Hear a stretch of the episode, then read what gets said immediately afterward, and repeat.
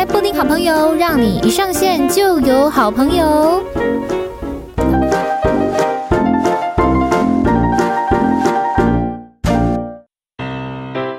欢迎来到布丁好朋友，让你一上线就有好朋友。大家好，我是你们的好朋友，我是布丁。大家好，大家好。好，今天这个好朋友呢，真的是哦。我的荣幸，应该这么说啊，每一个来到我节目的好朋友都是我的荣幸。但这个人哦，他的缘分，我跟他非常奇妙，可以认识到佳静姐。佳静姐最近很夯哦，因为她的图一直被各大媒体拿去用。等一下，我们可以请她来跟我们聊一下这样子哈。佳静姐她不但是资深的媒体人，现在也是自媒体人哦。她的自媒体频道呢叫做“静聊些五四三”，等一下也可以请佳静姐来跟我们聊一下。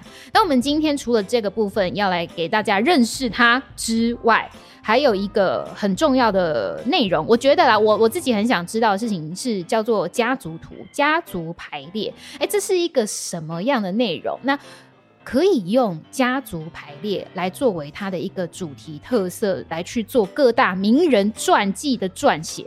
到底为什么可以这么神奇、这么厉害？嘉靖姐，嗨，跟我们分享一下。Hello，布丁好，还有各位朋友，大家好。嗯。我我我这样的打招呼是不是就知道是年纪有多老了？怎么会很有活力呀、啊？然后我非常开心，嗯，因为呢，我一直被呃警告说讲话不要太快。从从布丁的介绍当中，我就觉得好开心，因为我是有你这种风格的嘛，还是活得这么好，然后收听率又这么高，所以我自己就对我自己开心了起来。这样，对，我是吴佳静。嗯、那呃，我跟布丁是因为我们是媒体的身份，嗯、然后虚长他不知道多少岁啊，两只手指都比不完这样哈。然后呢，这次来到了这个这个节目呢，非常开心。嗯，然后布丁可能会演独剧哈，也。让老年人有一个机会，让我们来讲讲我是怎么样呃，透过家家家族图来分享，嗯、去了解呃事件背后的真相，以及整个呃整个传承的这个重要性，在整个家族里面。嗯、那我本身呢，本身是一个跑了二十几年的媒体记者啊，之前对我还居然能够待二十几年，实在是太热爱了，这样无法离开。然后本人本人之前呢，曾经就是从医药新闻，然后转成影剧新闻，嗯、再转成财经记者。那最后就是呃离开报社之后，现在开始决定走一条自己的路。嗯，那开始走自己的路时候，就是就是呃迷上了爬书。古古历史哈，就是以古鉴今，嗯、所以现在开始几乎都是在为呃很多的家族，我就开始爬书他们的呃过往，可能是他的曾祖父或者是祖父那一代的故事，嗯、然后我深深的觉得，就是当我们去了解古人或者前人的作为的时候，其实才可以了解。把前人的这个收获，然后在我们这一代能够传下去，这是我自己对自己的一个小的小小的使命。嗯，了解。对，那如果你要问说为什么我要呃画家族我先介绍一下我自己的频道是静聊些五四三，嗯，因为是吴家静的静嘛，对，所以那个时候跟团队，我们从去年六月的时候在大安森林公园的时候就桃园三结义哈，然后我们这个小团队就是非常的 mini，嗯，有我之外还有另外一个我们的一个实习生助理哈，我的小编哈，嗯、另外那么另外有一个我的学妹，她本身是社工系。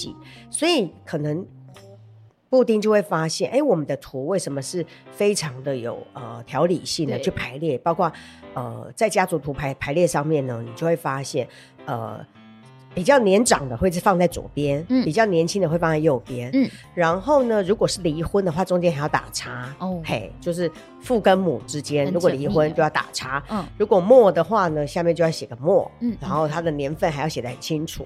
然后，呃，在兄弟姐妹的这个排序上面，哈，也有分男跟女的女生这样子。然后就一代、二代、三代。嗯，所以其实是因为我们有一个呃，社工系的这个学妹，她就帮帮成我们的指导。嗯，所以从去年六月开始，我们桃园三结义之后，我们第一张图就是张忠谋先生，哈，护国神山的创办人。没错。对，那大家就。不小心发现，哎、欸，张忠谋先生他其实早年在美国结过婚，离婚、嗯、啊，那来台湾，那他现在的呃夫人张淑芬女士，嗯，她也是有呃离过婚，然后之后他们是呃两个重新在一起，然后、嗯、呃过着这个只只羡鸳鸯不羡神仙的生活，嗯、然后一起把这个就是把台积电这样子一起努力的往嗯世界迈进这样。嗯，那退休之后两两夫妻也是过着呃这个你画画你画画我看书的日子，所以我觉得呃从家族的这个图的上面，其实可以看到过去的历史，包括张忠谋先生。呃，大家不太知道的是，其实古时候他在呃上海，或者是他在大陆出生的时候，他们家族、嗯、他的爸爸是中央信托局，就是算是办，就是有官方也有银行业的这种身份。其实他们家境本来就不错的，所以他是来自于书香世家。嗯嗯，对。那也因为良好的教育，那个时候正好呃整个战乱在逃难。所以张忠谋先生他们就呃逃难之后，他就去美国。所以从美国开始从，呃求学，就从十七八岁开始求学，一路到他当上德仪的呃第二把交椅这样。嗯、然后之后他才回台湾，好，在工研院的资助以及行政院长孙运璇的资助之下，创立了台积电。那换句话说，你就会发现。呃，很多人他其实是在台美国当留学生，或者在美国受教育之后，然后发扬光大之后再回台湾，那就会连扯到我最近写的那个黄仁勋跟苏之峰的家族图。哦哦、对，最近我们家境景很夯，就是因为这个，嗯、对，被你发现就是这张图。对，因为为什么呃辉达这一家公司 NVIDIA 会这么的 powerful？、嗯、其实是因为他的客户。他是台积电的客户嘛，嗯、目前也是台积电第二大客户。嗯，那你就会发现他，他他客户下单给台积电，那我们台积电现在的股东们，好，可能就三四十万人。嗯，那你就会知道为什么他的客户对我们这些小小股民来说有多重要。哈，嗯，他的客户下单给他，然后台积电就是拿了那么多订单之后，股价飙飙涨这样子。哈，所以说这就是为什么我们要去画黄仁勋，而他受到重视的原因。嗯，哎，依照我自己的了解啊，就是家族图、家族排列，其实最原本，它一开始，它是不是算是一种？疗愈的系统之一啊，呃、我我小小的解释一下，嗯，就是说所谓的家族图图呢，我们会说它是 family tree，它其实在美国的正常用法，嗯、就是所有的幼稚园的学生哈进了学校之后，那他们有一个很重要的课叫做画画你的家族族谱图谱哈，哦、所以其实那是叫做 family tree。嗯、我现在所有在晋聊些543呈现的都是 family tree，嗯，好，就是爷爷奶奶好，或者是外公外婆，然后之后。后再爸爸妈妈好，或者阿姨、嗯、叔叔、舅舅，然后再来就我们这一代这样好。那由图谱来看出你是怎么样长大，你之前的呃前辈或者是呃祖先有谁？好，这叫做 family tree。嗯，那刚才布丁最有兴趣的叫家族排列，不一样。对，它是在心理学上面的一个专有名词。哦、家族排列它其实是来自于最早的时候是德国的心理学家荣格，还有海宁根、海宁、海宁格、海宁格。对。嗯，他们其实是提到一个理论，就是一个人出生在一个家庭里面，会有一个集体的意识。嗯，那集体的意识形态会影响到这个人的成长，也就是我们常常说的原生家庭。嗯，原生家庭他呃爸爸妈妈怎么样子带小孩，怎么教育小孩，其实在潜移默化之中，呃，透过一些集体意识的状态，把小孩子培养成某个程度，其实一半来自于爸爸，一半来自于妈妈。嗯，所以他的呈现方式，你常常会觉得。哎，为什么我老是在呃工作上面卡到一个地方，嗯、然后我就上不去？嗯，又或者我为什么情绪常常会飙怒，每次都被一个人踩到一个地雷就大爆炸？嗯，好，或者是我在家庭婚姻的时候，我为什么都觉得我的老公怎么了？对，嗯、然后或者是你会发现，为什么老公你喜欢的老公根本一模一样，就跟你爸爸个性这么像？嗯，好。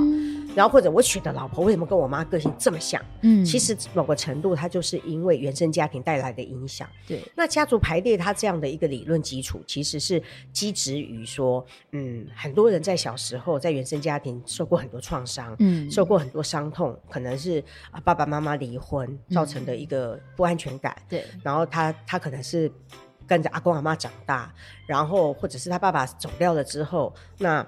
呃，家里的父跟母少了一个爸爸的位置，嗯、然后他们可能呃是从小是被奶奶长大，呃，跟妈妈抚养，嗯，可是妈妈可能在外面工作很忙，那家里有婆媳问题的时候，这个小孩子被替代成爸爸的角色以及奶奶的儿子的角色，哦，所以这个小孩子可能混乱，很混乱，因为他不小心就顶替了那个位置，嗯，因为他的妈妈就会觉得，哎，你是个儿子哈，我有事情找你商量，因为她老公已经不在了嘛，嗯，那奶奶可能会觉得说，哎，我儿子不在了，我要跟我孙子聊聊。所以这个小孩子长大之后，常常就会发现他很为难，他夹在夹在妈妈跟奶奶之间为难，于是于是他可能在工作上他也无法表达，然后他有选择性困难、选择障碍，所以这些原因都是造成他长大之后的困难。那很多时候我们在工作上遇到问题啊，或者是呃犹豫不决，或者是觉得很困惑不安，很多时候都是因为我们小时候家里出了很多事。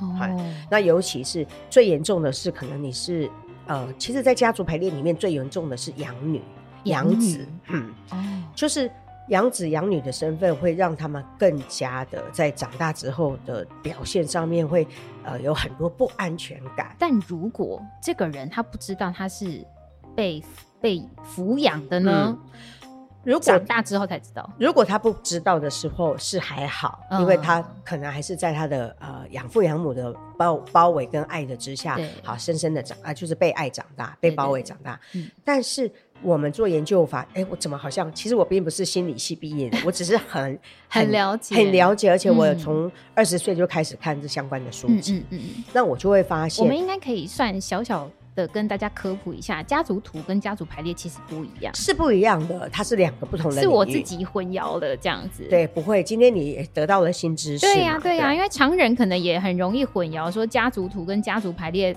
原来是不一样的东西。他们是不一样的东西，因为 family tree 主要是在讲。呃，就有点像是族谱关系哈，我的我的阿公阿妈那边跟我的妈妈的母系跟父系的整个人的排列，哦、但是家族排列的话，通常是落在呃一些心理咨商师他们用的一个很重要疗愈的方式。哦、那我说疗愈，我比较会觉得是咨商哦，咨商对，因为它是一个比较专业的用语。嗯嗯，那疗愈可能就是你看了一张图，觉得心情很好。嗯，但是真正在心理学的用语方面，我们会说它是咨商一咨。商辅导时候的一个很重要的工具哦。那我也要跟布丁分享，嗯、就是其实我因为非常喜欢心理学相关的研究，嗯、其实我是一个从小就对人，对于活生生的人，他的。呃，整个所思所想很有感兴趣的人，嗯、我非常的喜欢交朋友。嗯，我每天给自己定的目标是，我每天要认识一个新朋友。嗯，我就是这样被嘉靖姐认识的。对，而且我的认识不是我只知道你的名字或者你的脸长这样。嗯，我是要跟你聊天之后，要把你的嗯。背景资料记到我的人脑里面，人脑人人体电脑里。好，譬如说，人脑比电脑厉害哦。我跟你讲，譬如说我跟你聊天啊，布丁家里是爸爸做什么，妈妈做什么？布丁在家里有什么兄弟姐妹？排行几？哎，排行怎么样？然后他们是你是怎么样子跟父母相处什么的？那这些都深深记在我脑海里。那对我的帮助是，将来因为我很喜欢帮人家找工作，我也喜欢帮人家相亲。好，地下恋人头女王这样。那。将来只要有人跟我说他缺什么人才，好、嗯，他很需要什么帮助，立刻我马上就从我的电脑里、我的人脑里会抽出抽屉打开，抽屉打开，嘿，我就把你推荐给谁这样。嗯、所以其实我觉得我从小就有这样的一个。嗯，这叫做偏执的天赋嘛？嗯，这也是你的使命哎，我觉得是哈。嗯，然后大概因为我也是要非常感谢我的姑姑，我姑姑是东海社工系毕业，哦，所以其实我从小国小的时候就开始看相关的心理智商的书籍，而且深深着迷。哎，嘉靖姐，有些人啊，就是对于心理治疗或者是心理智商这一块比较有兴趣，是因为或许。他有一些伤痛，是你说到了重点。所以嘉靖姐该不会？我是我告诉你，你可以去问每一个心理咨商师或者是心理学大师，嗯，他们其实念这个科系都是为了要解决自己的问题，好发现自己是不开心，或者是他想要了解他有什么样可以，他要找到自己。嗯，那我觉得，因为我从小开始呃研究了之后，那我从三十岁开始到三十五岁这几年，我疯狂的迷上。全台湾所有的家族治疗，或者是呃任何工作坊的狗的相关的心理的这些课程。嗯，那我们上课的那些工作坊几乎都是香港的老师，嗯、然后他们会请国外的教授来，然后就是讲英文，然后代课、嗯、啊，很多都是一些情境式的代法。然后我印象太深刻了，他那个心理智商的这个应该算心理成长课程，心灵成长课程。呃，就是其实应该那个时候我在遇到了要不要要不要要不要结婚的时候嘛，oh. 对。那因为我的小时候，我从小看我爸爸妈妈反爱非常爱吵架，然后吵架大吵吵闹闹。因为我妈妈是她是养女，她很早就嫁到我家之后，oh. 那因为傻傻的进来之后才发现我们是大家族，我有五个姑姑啊，什么一大堆，然后又有个婆婆，所以我妈妈从。从小就很不适应，然后就一直婆媳非常不好。哦，对，然后我就看着他们吵吵闹闹之后，我就觉得婚姻真不是一个好东西。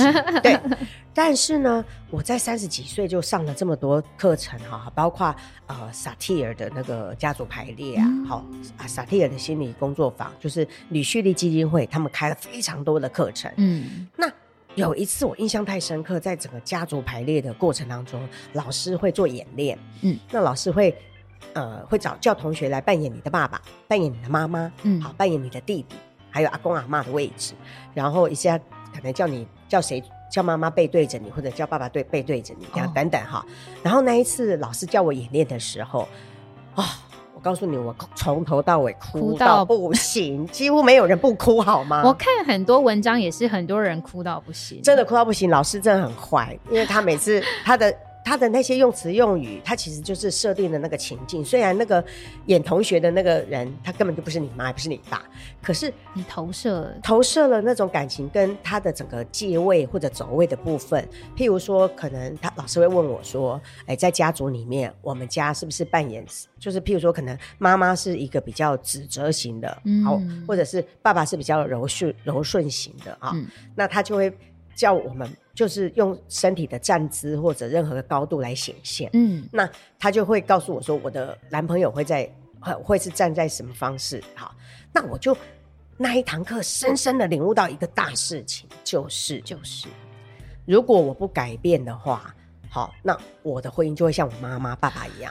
后来我还记得，呃，上上了心灵成长课程了，大概三三阶段，砸了十几万都上完了之后，嗯嗯嗯嗯、当下我就告诉我自己，我的命运可以跟我爸妈不同。嗯，我想要我的婚姻好，我就做得到，因为二十岁的我。是一个成人，我可以为我自己的人生负责任。嗯，那在当个当下，我决定我是这样的人之后，我后来就的确朝着婚姻的路行路前进。嗯，但是我的确在整个心灵成长课程，我觉得我最大的收获是，其实是你更有自觉的认识你自己。哦，对，因为它有太多活生生、血淋淋的一些呃演练的课程，包括游戏。好，那它会让你做很多，我我不太方便讲，是因为其实很多人没上过课。嗯、那我其实非常鼓励大家在三十岁的时候要勇于探索。嗯，其实三十岁我都觉得很晚，好，但是永远都不嫌晚嘛。对那我在三十岁那个时候，因为上了很多心理之成长课程之后，我深深的了解到我的潜能跟我自己适合什么样的工作，或者是适合什么样的另外一半伴侣这样。嗯，然后我觉得比较重要的重点是。呃，我增强了我自己很大的信心，告诉我自己，只要我决定，我说我可以，我就做得到。所以后来我就去结婚，然后就生小孩，哦、然后其实就是经过这一连串的这个呃很多的自觉的课程，然后反省觉醒，嗯、然后至于呃我分享。我的家族排列的故事，还、嗯、包括我还有上很多心灵课程，我们做的非常多的游戏，其实我都非常的鼓励，呃，大家有机会的话，真的，呃，不要不要吝惜于投资自己。就是说，譬如说我们生病的时候会去看病，对。然后我常常不急，我们常常会花很多钱去上英文课，上什么课？但为什么不愿意花钱去上？呃呃，等于是我们的心理课，好，让好好的照顾我们这一颗心。是你把你的心照顾好，其实某个程度是要来认识自己、了解自己。当你越了解自己，然后跟自己越贴近的时候，我觉得遇到任何挫折跟困难，你是可以靠自己站起来的。对对。对这一部分很重要，这也是我觉得，想要来请嘉靖姐跟我们分享家族排列的很大的一个原因啊，因为我听到很多人他们做完家族排列之后，一就是一定是痛哭，嗯，很很多人因为太血淋淋了，对。那二就是他更清楚、更清晰的知道自己是谁，是没错。然后。也有很多人的反馈是像嘉靖姐一样说，我可以改变我自己，我可以不用复制阶层，或者是复制我爸妈的婚姻，是，就是我是一个有选择的人，嗯，对对对对对，就不会再复制我上一代的问题跟困难，但是它并没有那么美好。我老实说，我上完课到现在，我结婚已经，我女儿今年十八岁了。哦我要老实说，我一样还是会在重复的地方，可能譬如说我还是张牙舞爪的一个很可怕的呃，很可怕的，就像说职业妇女嘛。我在家里还是一个女王般的模样，是就像类似像我妈妈的模样对我爸爸。哦，那我在家里对老公还是非常多女王的样子啊。嗯，但是我觉得我有个自觉，是当我又开始。要啊抓抓狂像母老虎的时候，嗯、其实在，在呃很多时候，我可能在五秒、十秒的时候，我马上就会停下来哦，然后我就会问自己：我怎么了？我发生什么事？然后其实这个情绪就在那五秒当中做了转换，然后该出。比较难听的话或者什么就不会说出口了，就会收回了。这样、嗯、就是我先生会觉得，嗯，哎，现在是要怎么样？本来不是要骂我了吗？会吗？现在变成是这样哈，嗯、就是其实应该是说，我也要跟布丁分享。嗯、我觉得上完课之后，对我最大帮助是，就是以我对我自己从小到大的认知，我应该是个超级女强人，哦、我应该是个女董事长、女 CEO 之类的个性。嗯，但是。我觉得上了很多课，越来越去了解自己、探究自己之后，我其实有发现，尤其是我们跑财经嘛，我看了非常多大老板的故事，你就会发现，当他们在人生最后一刻躺在病床上的时候，他们最最最后悔的两件事，第一个，他没有照顾好他自己的健康，哦、好；第二个，其实这是第二个才是最重要，就是他身边都没有跟他亲密的家人，家人都不理他，这样。所以他除了钱之外，哦、他什么都没有，就是一个孤单的人。嗯，而这些这件事往往要等到他七八十岁躺在病床上最后那一刻，他才领悟，太晚了，太晚了，来不及了。嗯，所以我后来就告诉我自己说，当我四十四十岁的时候，我就告诉我自己，我为什么要到我八十岁、九七十岁的时候我才认知这件事？嗯，所以其实我在呃从事我的职涯生活职涯当中，大概大概十几年记者的生涯时候，我其实深深的告诉我自己，我不用当我最伟大的女强人，事业事业。女王，嗯，我应该要把我的事业稍微的往下拉，放轻松一点，而把我的家庭，拉高一点。嗯、所以对我来说的成功，嗯、每个人的成功定义不一样。我的成功是当我的事业跟家庭是平衡，嗯、是 equal 的时候，balance，我就是一个成功的人。所以如果你问我，我就说我现在就是一个很成功的人。哦，有哎，可以感受得到你那个成功的气场跟能量。虽然我老公不是那么开心，他不开心，因为你太忙了吗？对，就是他觉得他的名言就是哈，就是呃，我的岁月静好是因为有他在背后负重前行。那当然，我为了要，这是一句很幸福的话，这是一句呃，他很心酸，但我永远要谨记的一句话，嗯，就是为了要呃让家庭呃能够美满的下去，所以其实我要把我平常母老虎好。过往可能看过长辈们母老虎的样子，我要把它收敛，嗯、所以我要把我的毛，我要变成一只小猫 啊，在家里要假装当一只小猫，啊，出去再当老虎，对，出去就是老鹰老虎豹嘛，那待在家里之后，嗯，变成吴家静的时候就要做一只猫，这样，老公你最棒啊，佳静姐的时候就可以当老鹰这样子，对，可以当狮子。那我其实也很想要问佳靖姐，因为。我们知道佳靖姐很厉害的事情是，你在各个大人物的面前可以这样子跟他们侃侃而谈之外，还可以了解他们这个上下传承的故事。这个应该也跟你做家族图啊，然后过去了解家族排列啊，甚至是你做了很多心理咨商或者是这种课程有关系，有关系吧？有关系。对，然后有好的。算是这样子，可以更顺利的来去跟他们做采访。采访跟沟通吗？是，其实呃，我觉得哈，我鼓励大家，呃，很重要的一个学科心理学，应该是从年轻就要修，从小哎、欸，我觉得从小就要念哈，对呀、啊，对，因为认识自己应该是一辈子的功课、嗯，可不要像我们这样子三十岁才开始，对呀、啊，当然也有很多人五十岁都还没开始这样哈。Anyway，我觉得它是一个很好的训练。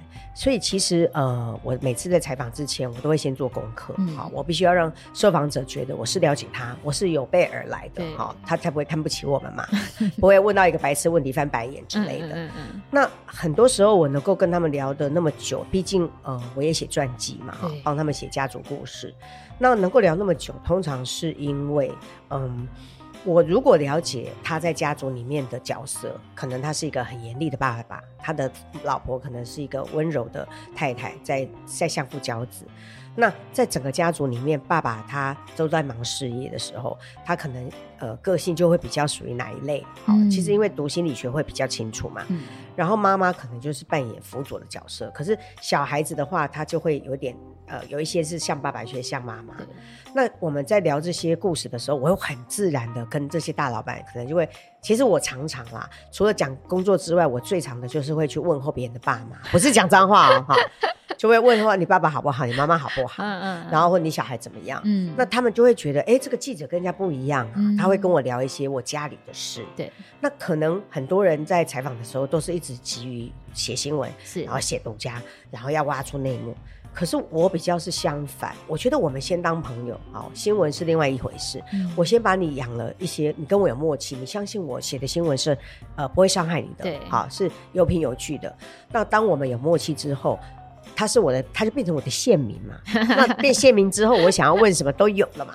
所以基本上我信任感先建。我在做新闻工作上面，我几乎都在花时间培养线民，嗯，然后再交朋友。嗯，因为我认为最好的新闻是养出来的，它不是你挖出来的，而是你用长时间的感情去经营培养出来的。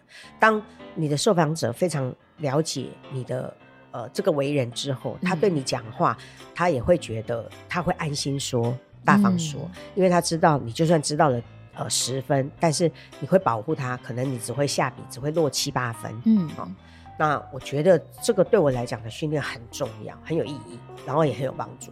哦，嗯，那在面对那一些呃我们这些市井小民觉得的大人物的时候，嗯，这个应该要更谨慎吧？嗯，其实应该是说我我想要跟布丁分享，嗯，就是我如果是你。我如果再年轻个二十岁的时候，啊，如果世界世界能够重来，我可能就会在你这个年纪多交一些比我长二十岁的呃前辈朋友。哦，嗯，为什么？对，为什么？我，我觉得人哈、哦、一定要有呃老中青三代的朋友。嗯，好、嗯嗯，那以前我不懂这个道理，我现在懂了。其实，呃，中就是我跟我们同辈的朋友，就是你的同学啊、嗯，你的同事这样哈，他们年纪会跟你相仿。对，那老的朋友就是大你二十岁、十岁，一定要大十五、二十岁左右。因为当你毕业之后，你进到职场里面的时候，你如果去交往比你大二十岁的时候，他可能都是高阶主管，已经是副总级或者是董事长级的人物。嗯，他其实就是贵人，他会很快的让你有机会，很快的就。比你同才的人跳级，你可能马上做一个很重要的 project，或者是做一个很重要的一个角色，好，去帮他做任何执行这样，然后可能在可以在老板大老板身边去看到他们怎么应对进退。我觉得这种学习真的是要二十岁的人最快的捷径，就是贵人，就是一定要大你二十岁，很像是站在巨人的肩膀。上看事情，然后他的资源共享这样，所以我非常鼓励。呃，年轻年轻朋友一出生不不一出社会好，或者在学校，你就要不、嗯、就要学着开始交往比你大十岁、二十岁的朋友。嗯，那这些前辈们可以让你站到肩肩膀上去看更大格局的事情，然后给你很多别人得不到的机会。嗯嗯。那另外一个小的话是小你二十岁的年轻人啊，嗯，譬如说你现在四十岁，你一定要去认识小你二十岁的，可能是。啊，大学生啊，大学生就是小你二十岁嘛，啊、嗯，那原因是因为，当你有一天啊，在公司里面职场上，你已经培养到高阶主管了，是啊，你是经理级的人物的时候，你总要有人替你做事吧？对，啊，你总要有一本，就你要培养你的干部嘛，嗯，那你总不能是靠公司或者谁来帮你培养，不好用嘛。所以你一定要认识年轻人，然后那些年轻人是你手把手带上来，然后。然后一直跟你肝胆相照，像这样的朋友跟年轻人，就是你一辈子的伙伴。嗯，所以我那不要讲说我们同一辈的嘛。那当我们譬如说我们现在都一直在来到了经理级，或者是当副总级、总经理级的时候，嗯，你的同辈同样也是都在呃各个社会上面，对水平上面是一致，然后。大家在各行各业都是中间分子，这样精英这样，尤其呃是你会发现很多人喜欢开三十年同学会啊，四十年同学会，嗯、其实是因为呃同学，我觉得最棒的感情就是同学，因为在。在高中的时候或国中的时候是没有任何的呃利益瓜分基础，嗯嗯嗯、然后大家是学生时期的交往都是非常纯粹的哦，嗯、有的都是一切的美好这样，然后一起读书啊，K 书怎么样子拼过学校的对，所以当你在呃高阶主管的位置的时候，你的同学也都是，然后如果你是一个呃总经理级业务主管。你的同国小同学、高中同学，他们可能是某个公司的高阶主管，所以你可能跟他谈案子，哦、根本不用走公文嘛，嗯、你就直接跟他说：“哎、欸，帮忙一下，我们公司跟你们做什么合作？”这样啊，于是他就说：“好啊，马上来。”嗯，所以我觉得每一个人。在自己的整个人脉资源安排上，都必须结交老中青三代的朋友。嗯嗯嗯，这是我自己的经验。所以你在面对那些大人物的时候，你觉得只是面对某一辈的朋友而已，不管他是你的中，或者是你的老，或者是你的亲。我跟你说，你的心态不会有什么不一样。没有不一样，而且我告诉你一件事，其实如果你问我老中青三代哪一种朋友最好交，我告诉你，嗯。就是老的朋友，你知道为什么吗？为什么？可能很多人会觉得，我们应该在老人家面前表现出我们的伟大、我们的好、我们的乖，这样，然后让老人家喜欢你。我告诉你，有一句话说，老人最爱的就是回忆嘛，老人最喜欢讲故事，嗯、好，忆当年这样。嗯那谁要来听？他也要有年轻人来听他忆当年嘛，对不对？说说当年有嘛，话说当年有，就希望啦。对，所以呢，你只要是带着耳朵啊，你也不用，你也不用带什么嘴巴，你就带着一个真诚的耳朵去听老人家。这个老兵话当年，他就会觉得，哎呀，我找到知音，睁 着大眼睛这么专心的听我讲话的人太少，老婆已经不理我，不听我讲了，小孩也都飞光光了哈，空巢期。哎呀，这个年轻人为什么这么的有学习能力，一直陪在我身边听我讲故事哈？所以我觉得跟老人家相处是很简单的事情，你只要带耳朵听这样哈。当然你不要笨到都不说话啊，要问个一两句这样。但是基本上的老人家哈，老人家其实都喜欢讲故事，你只要认真听就好。那跟你的平辈的话就不用讲了嘛，这样你帮我，我帮你，大家这样子才会有来有往，才会继续走下去。嗯，那年轻人你是真的要带着付出的心啊，带着培养的心去栽培他们。嗯，好，那我觉得三三种交往方式都是非常值得大家，我我就跟大家分享。嗯嗯嗯嗯。嗯那在跟他们聊天的时候，就是你在采访他们呢、啊，不能说聊天啊，在采访的时候，你就要先把他们的那个家族图都做好了，还是说是一边访问的时候一边来去列出来？哦，我来分享一个故事，就是有一次呢，你你知道刘轩嘛？是刘墉的儿子，因为我们这一代的人，好六年级生，他们常大家都是看刘墉的刘墉的书长大，嗯，所以书里面都是写刘轩的故事嘛，好，然后他的儿子，那。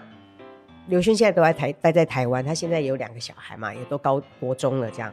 那呃有一次呢，我的团队就跟我说，因为我的我的我的助理啊小编跟我的学妹，他们两个都是。刘刘轩刘轩的粉丝哦，很爱他，嗯嗯，那他们都没有机会见到刘轩，那我想说好啊，那我来拜托哈，可不可以跟刘轩来个 feat，我们来一个 podcast，嗯嗯嗯，那因为我也不认识刘轩，哦，跟他也不熟，这样，于是我就请，我们就先把刘轩的家族图画好。哦，你们先做好功课。对，我们先把功课画好，也把图画好。是，然后就递给刘轩说：“刘轩，不知道可不可以邀请你来当我们的来宾？这样好，有没有这个荣幸来聊聊你的家？”刘轩收到，高兴的不得了，因为他都不知道他的爷爷奶奶的名字。那你们怎么查到的啊？其实有很多资料可以查得到，都是公开资讯，都是公开资讯，只是大家没有像我们有这种 FBI 的精神哈。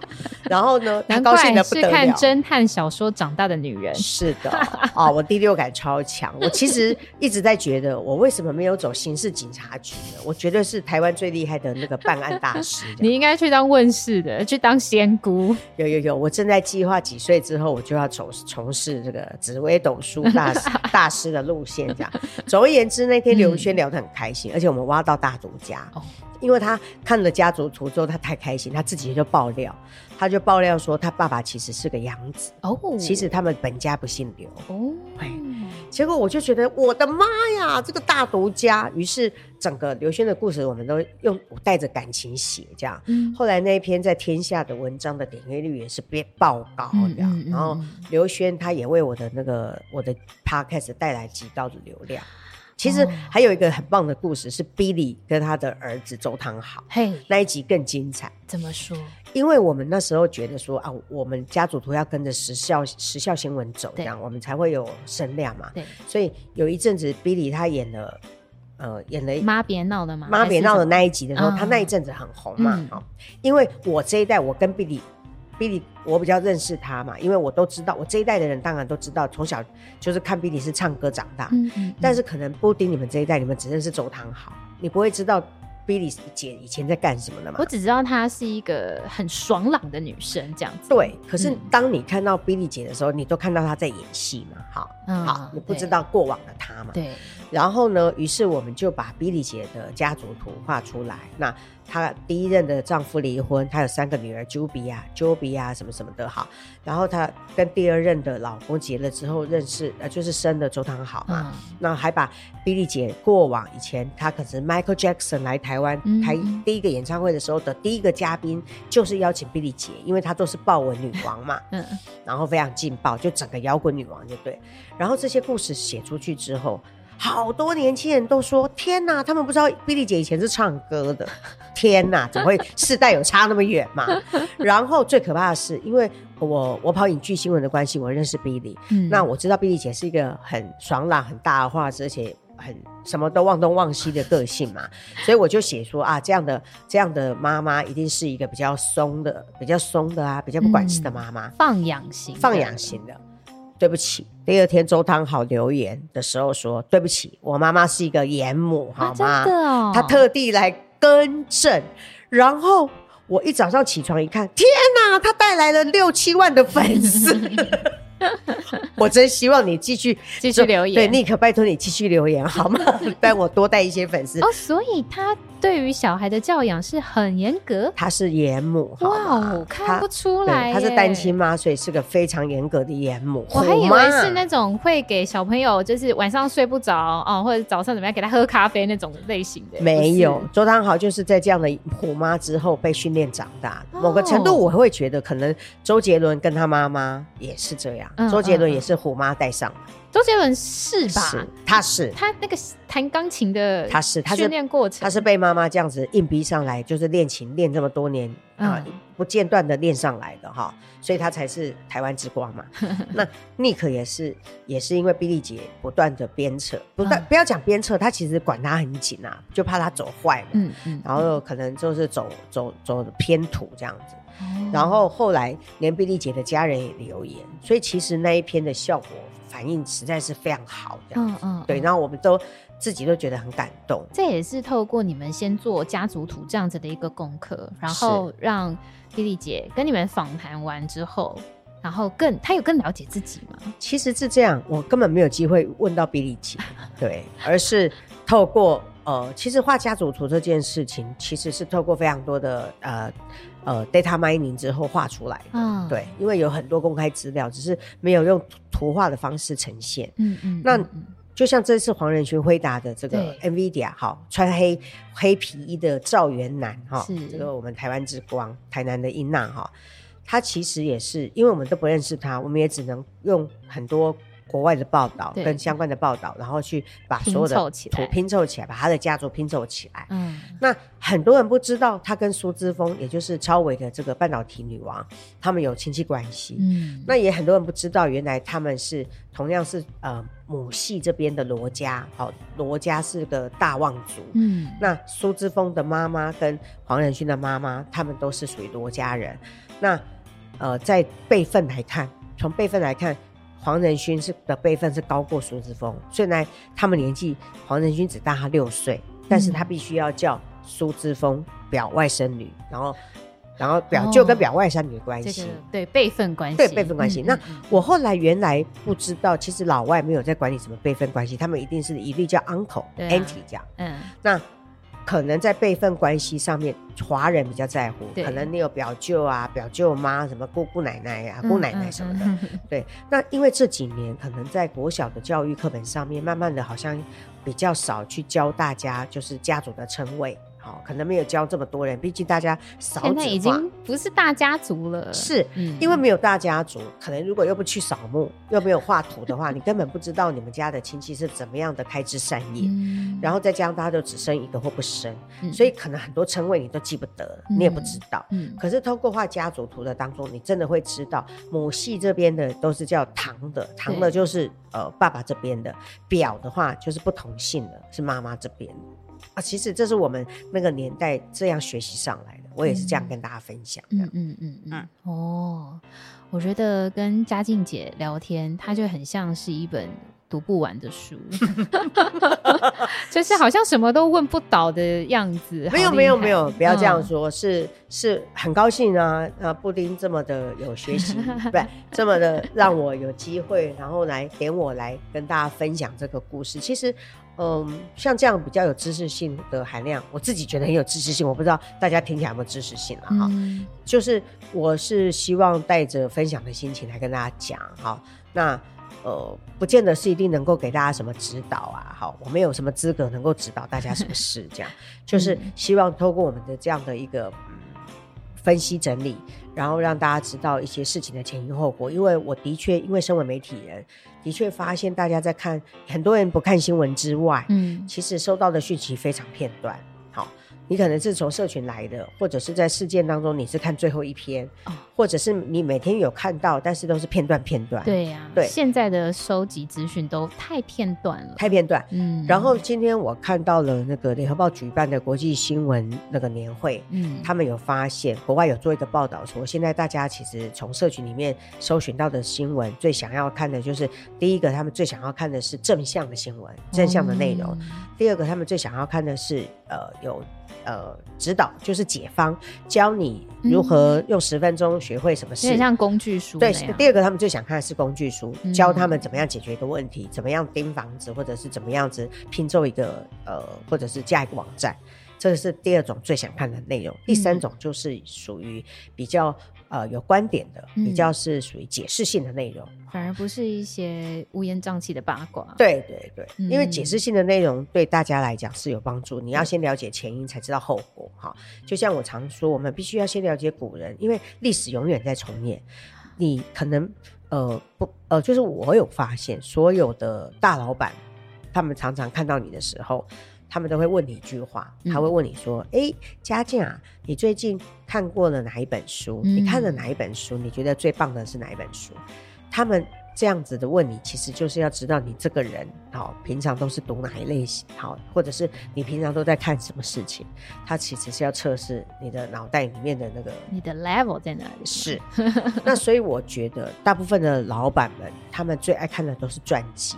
嗯，就是属于成功人士的故事，或者是一些小人物、大人物的故事，所以我真的觉得，呃，传记故事啊，好，其实是很值得大家把它当成故事书来看。那我想要把话题再拉回到就是家族排列这部分，因为很多人原生家庭你没有办法来去选择，或者是你想要改变的话，可以透过家族排列得到一些什么样的资讯吗？嗯，哦，我觉得家族排列它其实不是一个什么。很恐很神奇的工具，但是它呃，却很真诚的呈现出来一个人他在原生家庭里面可能会呃受到的困难跟障碍。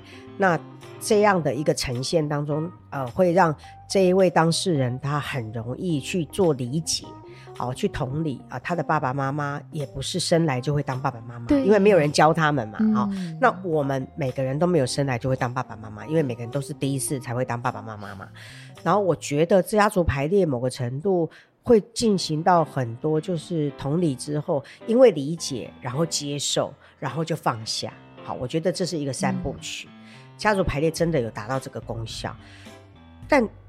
很多人就会觉得他在人生当中遇到困难，譬如说，为什么爸爸妈妈再由他来扛啊？为什么弟弟不扛，嗯、哥哥不扛，姐姐不扛，然后都全部跑光光？那为什么我我要辞掉工作回去照顾啊、呃、这个家家人？嗯、那为什么我呃我的弟弟他可能是可能是身体不？就是可能呃脑性麻痹或者怎么样？嗯、为什么是姐姐？我来我要来照顾他一辈子，等等等等。每个人有很多很多的不公平，这样。对。那我其实觉得，嗯，我自己是这样想啦哈，嗯、就是我的原则，我会觉得每个人都先要先把自己照顾好。对，你先，很多人会不知道这件事，很多人会不知道，他可能觉得啊。没有人做，就是我来做。但是他是一边做一边抱怨，嗯、他不是欢喜做，甘愿受。嗯，那如果我自己觉得，你如果不是欢喜说欢喜做甘愿受，你就不要做。好，你就勇敢的说，老娘不做。我就是要做我自己。很多人不勇敢哦，很多人不知道怎么勇敢。对，那是因为他从小，我觉得，我觉得也是要看每个人的个性跟选择。哈、嗯，如果你选择不勇敢，你要继续啊担、呃、任这样受害者的角色，那你永远都不快乐。那根据我医药记者的也多年的研究，不快乐的人第一个得的病都是癌症。对，因为你长期的抑郁情绪病，对，他就是个情绪病，所以。如果不是你来扛，那你不高不高兴扛，最后你就是自己生病哈。那与其这样，你不如不要扛，好，嗯、你就勇敢的告诉自己，或者是你就咬牙做一个自私。我觉得其实自私这个字没有到不好啊，是自私是中性的。你认为它是中，你认为它是不好，你就认为它不好，但是它其实是中性的字。嗯，你觉得它是对自己。呃，认识自己，然后解救自己的方法，我觉得它就是好的。所以我会觉得，任何事、任何困难遇到之后，你应该要先把自己照顾好。嗯，嗯，嗯，照顾好自己之后，活出自己，你才能够有健康的、正常的去帮助别人、帮助家人。所以我。从头到尾，如果在听到大家在苦海中沉沉，就是沉沦沉沦的时候，嗯、我永远都只有一件事，我只会告诉大家，希望大家先把自己活出来。嗯，对，你先照顾好自己，外面人所有人对你的批评跟指责，那是他们家的事。嗯，好，你要先告诉自己，我好，对身边的人我才能够带着大家一起好。嗯、如果说在家族排列里面，哦。有人是外遇的，也会影响到原生家庭吗？会吧，一定会吧，对不对？也会影响到这个人的人格发展特质，会有什么样影响？绝对是有大影响，因为其实呃，父跟母里面有一个外遇之后，那另外一个一定不会开心的嘛。对，然后家庭就是。分分崩离析嘛，对那最最长的比较好的做法，我真会觉得就是离婚嘛。好，离婚要干净的离婚哈，就不是说现在我发现很多家庭几乎都是离了婚之后还住在一起，嗯，因为房子买不起，所以任何一方到外面他都住不起，于是他们都住在家里。然后住在家里的情况之下，小孩看到你们两个就是个陌生人，然后还要透过小孩去跟各自父母传话，他应该很这个对孩子是多大的伤害？嗯、孩子不知道你们为什么这么冷漠，还忽略他，甚至是透过他去传话，然后把所有的难题让他夹在中间。不好意思，我虽然不是心理智商专家，但是我真的是觉得这是真的。超级不负责任的父母做的事情，嗯，对。那我觉得我们有没有办法比较健康的方式是学习美国、欧美，他们离婚就是离婚，哈，然后告诉孩子，爸爸妈妈虽然不相爱了，我们彼此没有办法在一起住，但是我们两个都是爱你的，好，爸爸也爱你，妈妈也爱你，而不是说可能有一个人外遇之后，另外一方责怪对方，然后不断的把小孩子在他小孩子面前骂。骂那个，可能是譬如说是爸爸里外遇，对方对妈妈就在小孩子面前不断的洗脑小孩说，你爸爸就是个王八蛋、坏蛋，对吧？你千万不要长大跟这种人在一起，这样这样，你选人选老公就不应该怎样怎样怎样。这也是超级不负责任的妈妈讲的话，这样她其实完全不知道，她讲的这些话对孩子心中深深的影响。你叫这个小孩子将来怎么样子相信婚姻、相信爱情？嗯，通常我看到的这样的孩子，将来长大根本没有办法跟人家维持长期久好友好的感情关系。会不会他也同样会可能步入不管是爸爸或妈妈这种可能外遇的倾向？我觉得是看人，但是我的确有发现有一个状况发生，就是只要对方想要跟他结婚，譬如说这个小孩子他的父母在这样的破裂的婚姻当中长大的孩子，他是对感情有不安全感的情况之下，就算有一个再好、再完美、再优秀的男生在他面前，他都不敢跟他在一起，嗯，因为他觉得他一定没有办法跟他好好的在一起，他们也会破裂，然后婚姻也不会好，所以干脆还是早早分手好了。然后他永远告诉自己，我永远都找不到好男人啊，怎样？因为他的眼光永远看到别人的男生坏的地方，因为他不断的找理由让自己不要跟他在一起。其实我看到很多女生担心大龄女子都有这个状况。那我想要问嘉靖姐，因为其实我也算是在适婚年龄，是应该这么说，每一个年龄都是适婚年龄啊。是，对对对，只是说我是说以身体构造而言的话，是你的卵子已经成熟了。对 对对，以身体构造而言，我的这个身体哦算是 OK 的这样子。如果要生 baby 的话。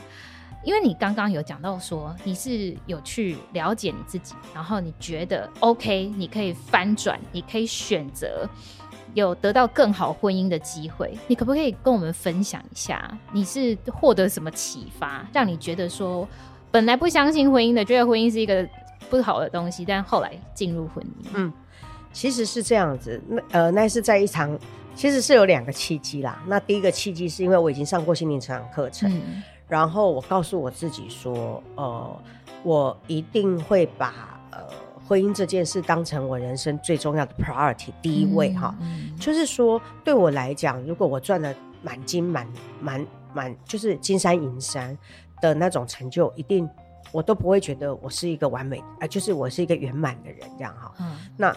我觉得，如果我的婚姻他是呃，我的老公跟我能够把孩子养育长大成人，他们各自都能够有各自的生活，那我就会觉得我的生命应该是就像一个圆一样，嗯、走到了一个圆满这样。嗯、所以其实我的转折是我告诉我自己我做得到，嗯，Yes I can，好，这是我的选择，而且我无论如何一定会做到。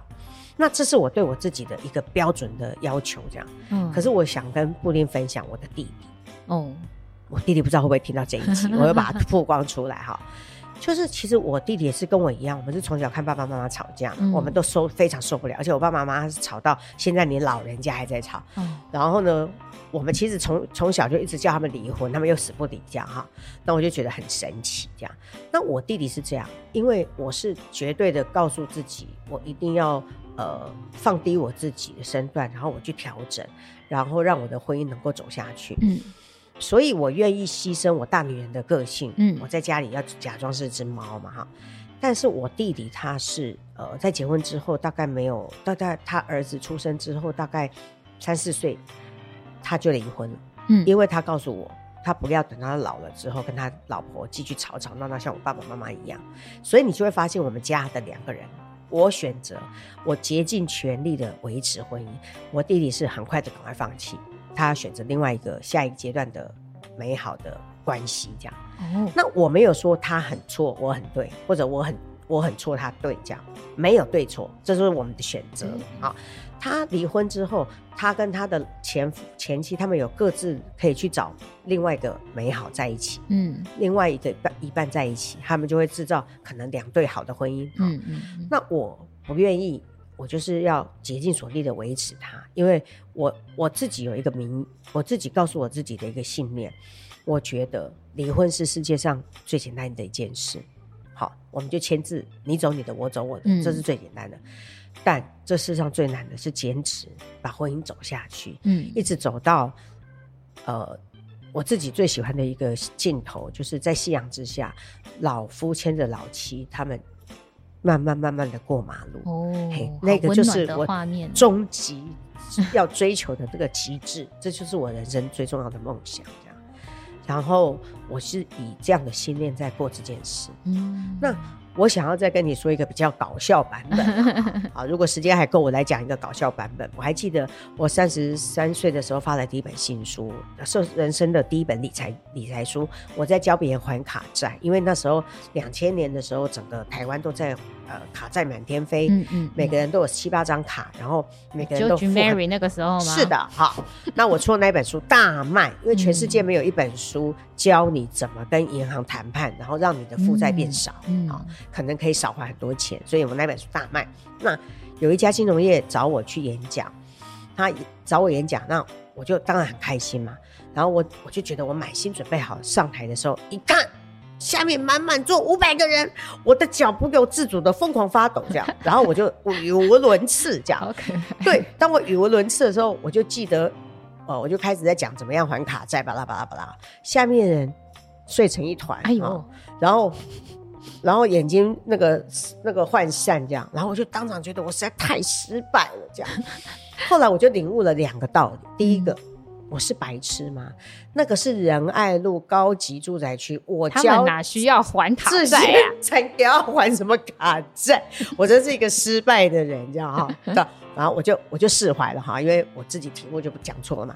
第二个，我觉得我自己最大的收获是，我在那一场演讲之后，我发誓，我现在就要去结婚生子。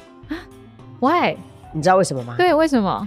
因为在那个当下，我看到他们全部都茫然涣散的时候，我就告诉我自己，如果我现在决定要当一个理财投资专家达人，我凭什么？我如果不了解三明治家族心里是什么样，他们是经过结婚生子。然后，呃，上有高堂，下有小幼子，小朋友，嗯、他们是这样的一个人生的过程。我如果没有去经历过，我凭什么教别人投资理财？你因为这个样子去结婚，我就因为这样，隔天我就跟老公说，我们可以去结婚了。这样，我，这是一个冲动呢。对的，但是在此结婚要冲动，在此之前你已经。